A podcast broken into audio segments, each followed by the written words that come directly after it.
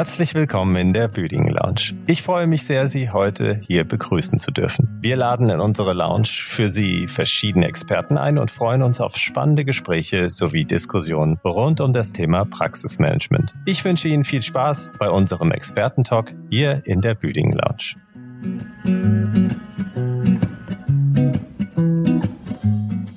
Heute spreche ich mit Frau Kerstin Ilo. Sie ist unsere Spezialistin für Arbeitsrecht in der Büdinger Unternehmensgruppe.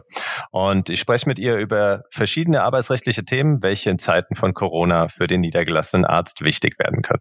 Frau Ilo ist seit vielen Jahren als Justiziarin für die Büdingen ATVO tätig und ich freue mich sehr, Sie heute hier bei uns in der Büdingen Lounge begrüßen zu dürfen. Hallo, Frau Ilo. Hallo, Herr Salzmann. Ich freue mich auch, hier sein zu dürfen.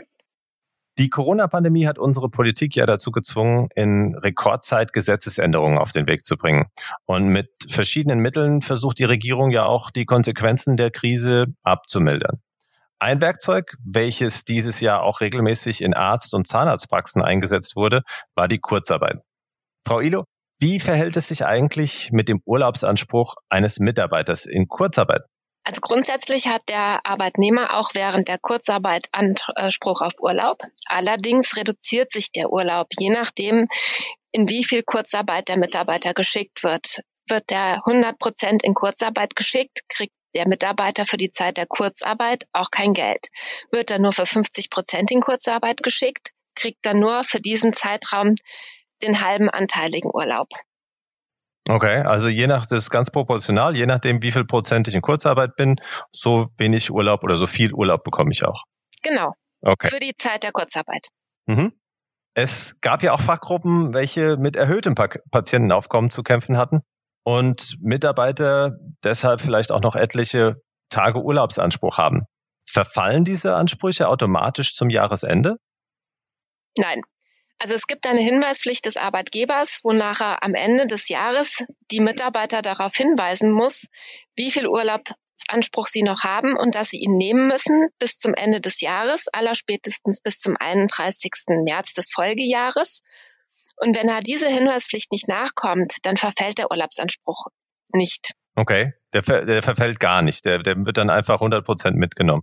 Dann wird er 100 Prozent mitgenommen, kommt der Arbeitgeber dieser Hinweispflicht nach, verfällt er zum Ende des Jahres oder spätestens zum 31.3. des Folgejahres. Okay, verstanden. Und äh, wie rechtzeitig muss ich hinweisen? Kann ich das äh, am 31.12. noch machen oder? nee, nicht wirklich. Also es gibt keine feste Frist dafür, aber ich würde sagen spätestens im November. Okay so dass der Mitarbeiter die Möglichkeit hat, diesen Arbe äh, Urlaub tatsächlich auch nehmen zu können. Ja, logisch, logisch. Ähm, und wie verhält es sich mit dem Urlaubsanspruch, wenn eine Mitarbeiterin oder ein Mitarbeiter länger in diesem Jahr erkrankt waren? Es kommt darauf an, wie lange der, die betreffende Mitarbeiterin oder der Mitarbeiter erkrankt war. War lediglich, ich sag mal, zwischen zwei, drei, vier Monaten oder sogar erkrankt, ist er ja immer noch in der Lage, den Urlaub dieses Jahr zu nehmen. War aber richtig lange krank, über ein Jahr oder zwei, drei Jahre, was es ja schlimmerweise auch gibt, Langzeiterkrankungen, dann kann der Urlaub 15 Monate rückwirkend verlangt werden. Okay. Wenn das eine ist jetzt Urlaub, aber es gibt ja auch noch sowas wie Überstunden. Gerade bei einer hohen Auslastung der Praxis kann es ja auch zu verlängerter Arbeitszeit sowie zu Überstunden kommen. Gibt es da etwas, was unsere Zuhörer beachten sollten?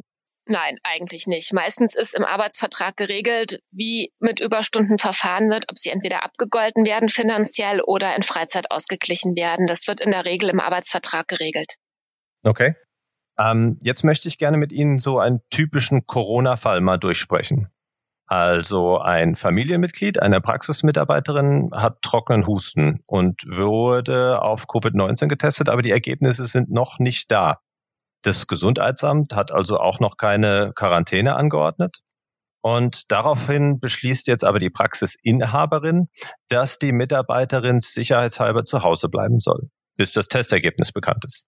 Was hat die Entscheidung für Auswirkungen? Also die betreffende Mitarbeiterin hat eine Lohnfortzahlung nach Paragraph 616 BGB in Anspruch. Ähm, das heißt, diesen Lohnfortzahlungsanspruch hat, wenn sie kurzfristig an der Arbeit verhindert ist. Und es macht ja Sinn, auch ein negatives Testergebnis zu Hause abzuwarten. Gegebenenfalls hat die Praxisinhaberin oder der Praxisinhaber dann im Nachhinein einen Anspruch auf Entschädigung nach dem Infektionsschutzgesetz. Dazu bedarf es aber einer behördlichen Anordnung. Okay.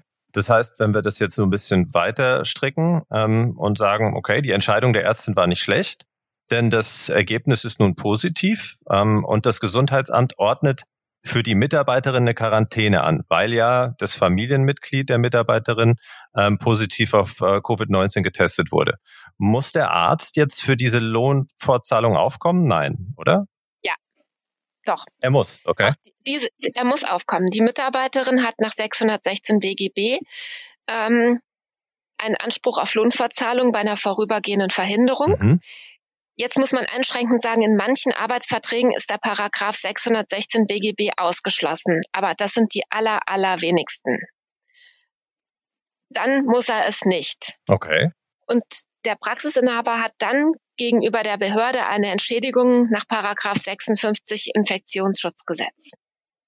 Okay, also ich muss es erst zahlen mhm. und dann kann ich aber eine Entschädigung beantragen. Genau. Es sei denn, man hat im Arbeitsvertrag wirklich den Paragraph 616 BGB ausgeschlossen, aber äh, ich glaube, ich habe bisher zwei Arbeitsverträge gesehen, wo das der Fall war.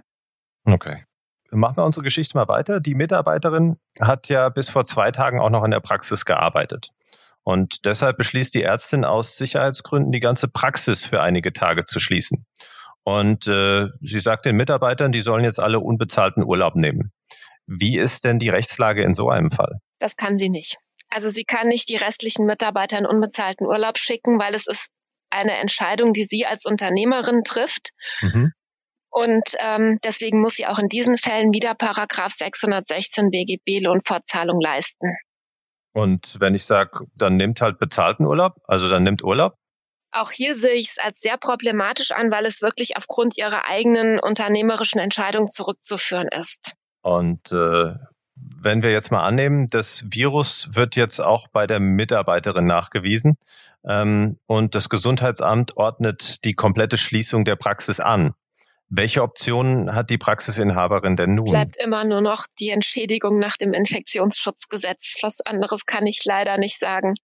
Auch hier. Okay, also man muss weiter bezahlen, ja? Zahlen, mhm. genau. Und ich kann dann auf Entschädigung hoffen vom Gesundheitsamt. So sieht's aus. Okay. Und der verlorene Umsatz? Der ist leider verloren.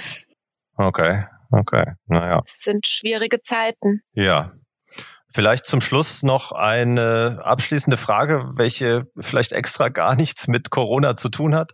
Ähm, haben Sie sowas wie, ein, wie einen kuriosesten Fall, den Sie unseren Zuhörern äh, erzählen können? Äh, ja, ich habe tatsächlich eine Lieblingsanekdote.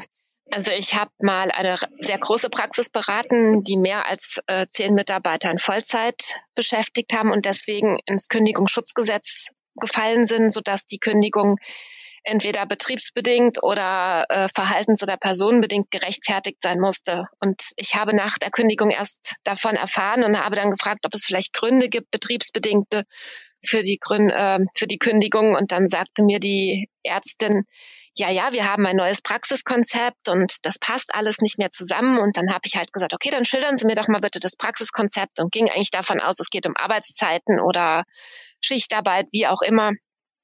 Und dann hatte sie gesagt, na ja, wir haben jetzt nur noch schlanke, schmale, blonde Mitarbeiterinnen. Und die da, die haben Sie ja schon mal gesehen. Oh.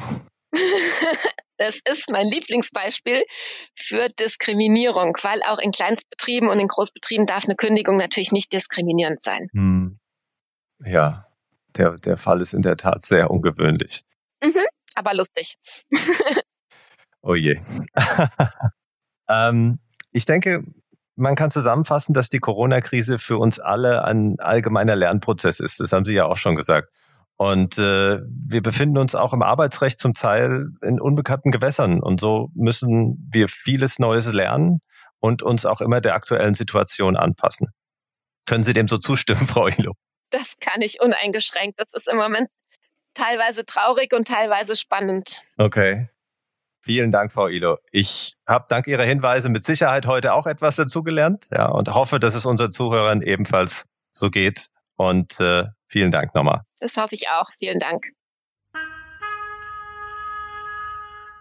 Ich hoffe, Ihnen hat die heutige Folge der Büdingen Lounge gefallen. Sollten Sie noch Fragen oder auch Feedback zur Büdingen Lounge haben, sehr gerne. Und zwar an lounge at büdingen-holding.de.